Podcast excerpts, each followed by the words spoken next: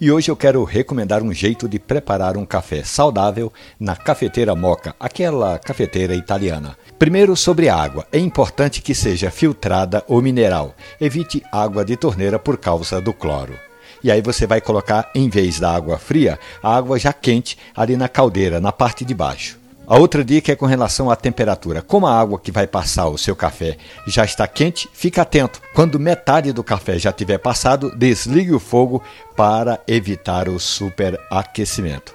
Outra questão importante é com relação à manutenção. Perceba que na caldeira da sua cafeteira, ali na parte lateral, tem uma válvula e essa válvula deve ser removida toda semana para evitar o entupimento. Remova, limpe com água e coloque no lugar. Não é comum, mas se essa válvula estiver entupida, pode ser que cause uma explosão. Assim como a panela de pressão, a moca tem também uma borracha que fica grudada na parte de cima da caldeira.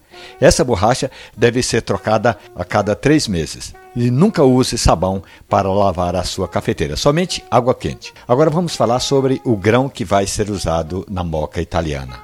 O café dessa cafeteira não deve ser nem muito grosso, nem muito fino. Fino demais, entope a cafeteira e aí o café não sobe. Se for muito grosso, o café fica aguado. O ideal é que o café esteja aí mais ou menos nem muito fino, nem muito grosso.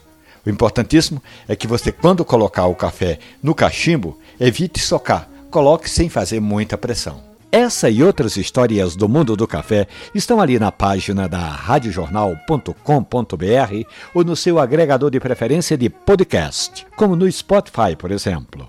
Café e Conversa. Um abraço, bom café.